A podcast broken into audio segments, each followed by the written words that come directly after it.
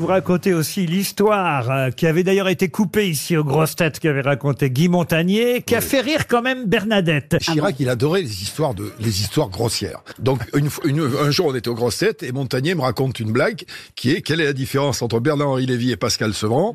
Bernard-Henri Lévy a le petit Robert dans la tête et Pascal Sevran a le gros Roger dans le cul. Voilà. et et j'arrive à l'Élysée et je dis à, et, et je dis à Chirac, je raconte l'histoire à Chirac, je raconte l'histoire et, et je m'aperçois pas que Bernadette est juste à côté. Et il éclate de rire et d'un seul coup je vois Bernadette, je fais oh putain.